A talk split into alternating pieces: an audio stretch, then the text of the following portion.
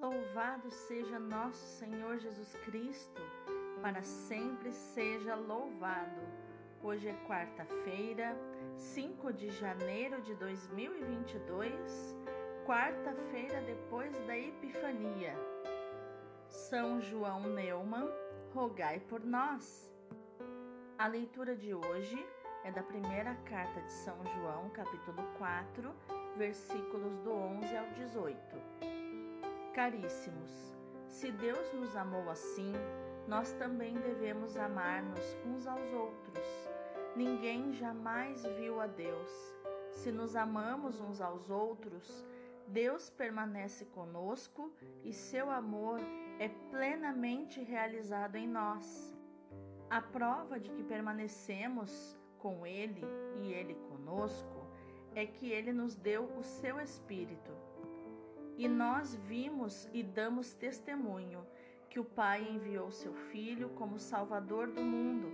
Todo aquele que proclama que Jesus é o Filho de Deus, Deus permanece com ele e ele com Deus. E nós conhecemos o amor que Deus tem para conosco e acreditamos nele. Deus é amor. Quem permanece no amor permanece com Deus e Deus permanece com ele. Nisto se realiza plenamente o seu amor para conosco, em nós termos plena confiança no dia do julgamento, porque, tal como Jesus, nós somos neste mundo. No amor não há temor, ao contrário, o perfeito amor lança fora o temor, pois o temor implica castigo e aquele que teme não chegou à perfeição do amor.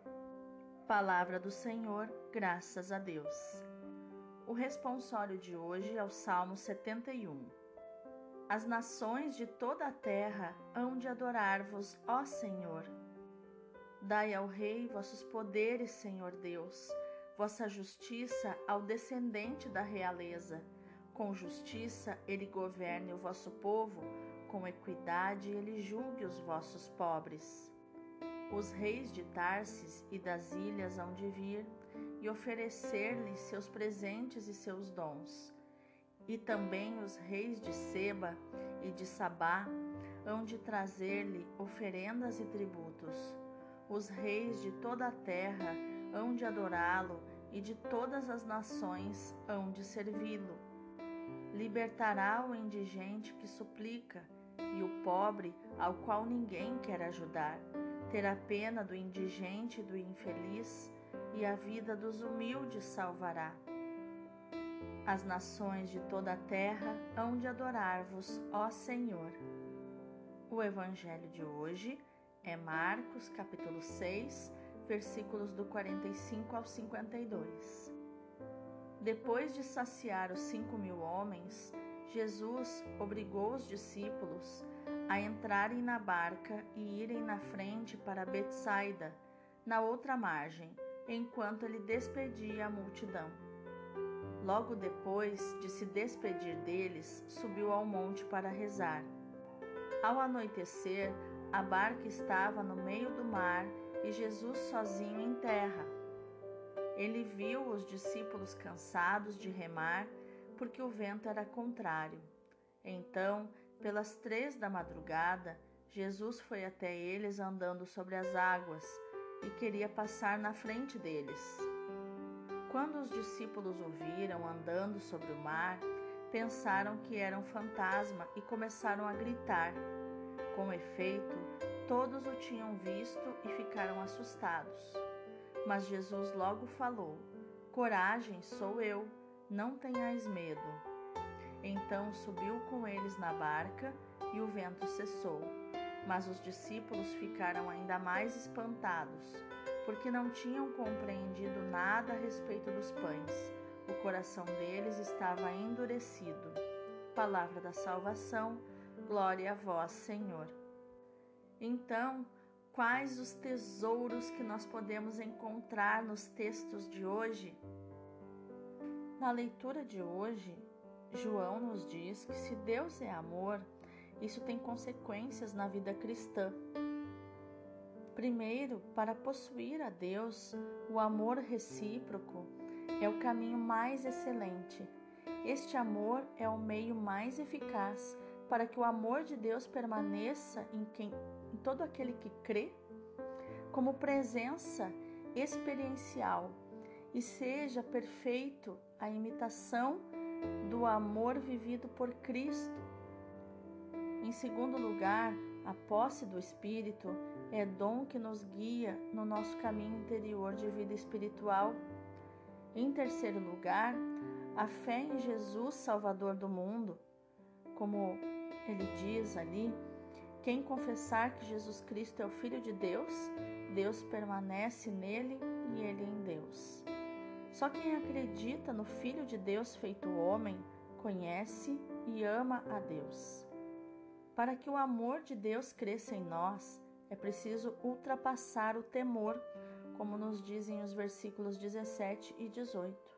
Quando chegar a hora do juízo final, o discípulo de Jesus terá uma certa familiaridade com ele que lhe dará confiança, porque terá amado os irmãos com o mesmo amor com que foi amado por Jesus.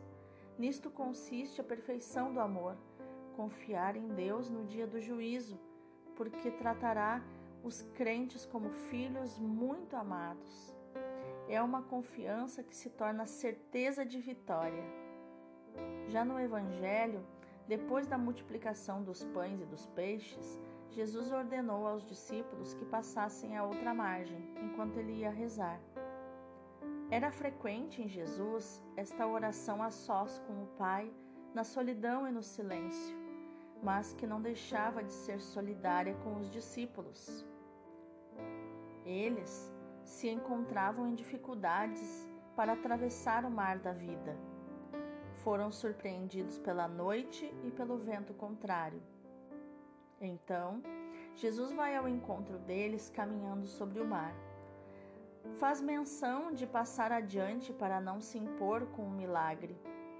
Mas diante da perturbação deles, ao ouvir o grito que lançaram, acalma o vento e lhes diz: Tranquilizai-vos, sou eu, não temais. O espanto dos discípulos, unido à falta de fé em Jesus, lhes invadiu o coração, porque não tinham compreendido o sinal dos pães e a própria identidade do seu Mestre como Messias e Filho de Deus. As perspectivas de Jesus e dos discípulos são diferentes. Os discípulos têm o coração endurecido, assim como Israel no deserto. Para reconhecer o rosto do Mestre, a comunidade precisa acolhê-lo na sua barca e confiar nele, invocando ele na oração, porque não faltarão momentos de provação e de tempestade. A multiplicação dos pães, em que os apóstolos tinham participado ativamente, os deixou humanamente satisfeitos e eufóricos. Jesus teve de dar neles um choque de realidade para instalá-los na realidade de novo. E para isso, os mandou para o mar. As dificuldades encontradas ao passarem para outra margem os obriga a abandonar as suas certezas humanas, suas habilidades humanas e os enche de terror. É então que Jesus intervém. Tranquilizai-vos, sou eu, não temais. Retomada a confiança, compreende que tem de avançar com Ele, como Salvador, mais para o alto, porque ainda não tinham entendido o que aconteceu com os pães, porque tinham o coração endurecido. Jesus terá que lhes falar várias vezes da sua paixão, para fazê-los avançar na fé e na disponibilidade do seu chamamento. A leitura de hoje nos faz tomar consciência do amor infinito do Pai, que é amor, que mandou o seu Filho como Salvador do mundo e quer viver em comunhão conosco, seus filhos muito amados.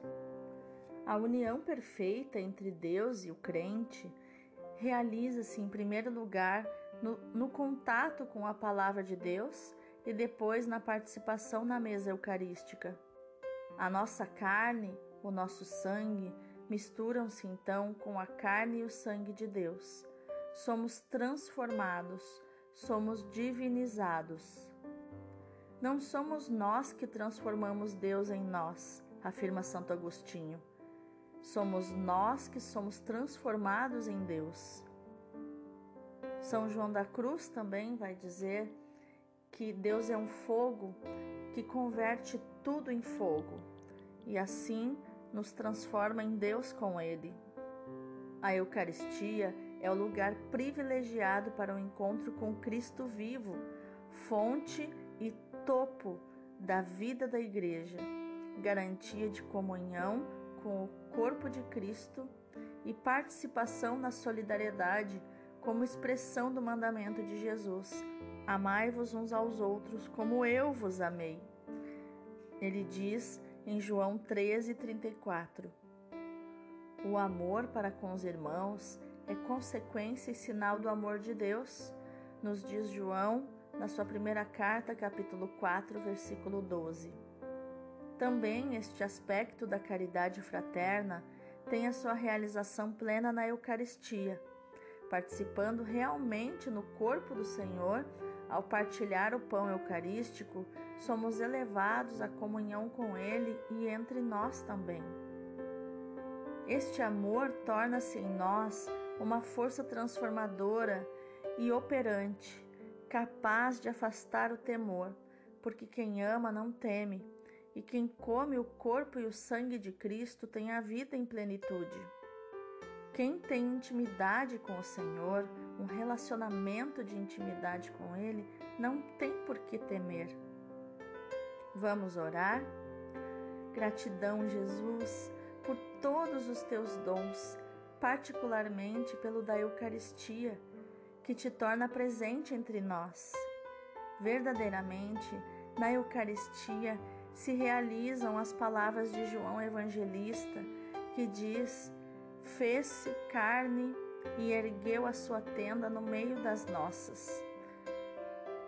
E isso São João afirma no seu Evangelho, capítulo 1, versículo 14, que o Senhor se fez carne e ergueu a sua tenda no meio das nossas tendas, no meio de nós.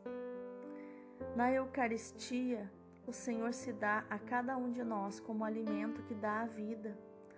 Verdadeiramente, quem come a tua carne, Senhor, e vive de ti, da vida que recebe de ti.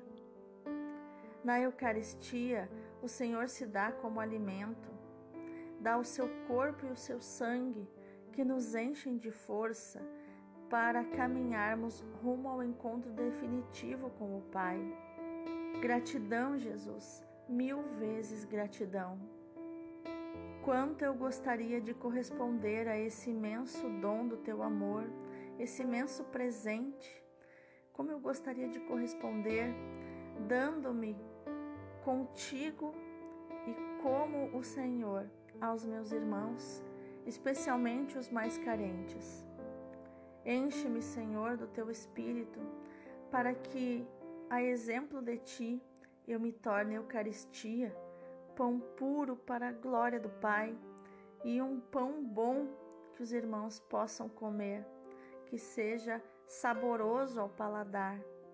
Amém. Que no dia de hoje, meu irmão, minha irmã, você possa refletir nessa palavra e repeti-la. Tranquilizai-vos, sou eu, não temais. Deus abençoe o teu dia.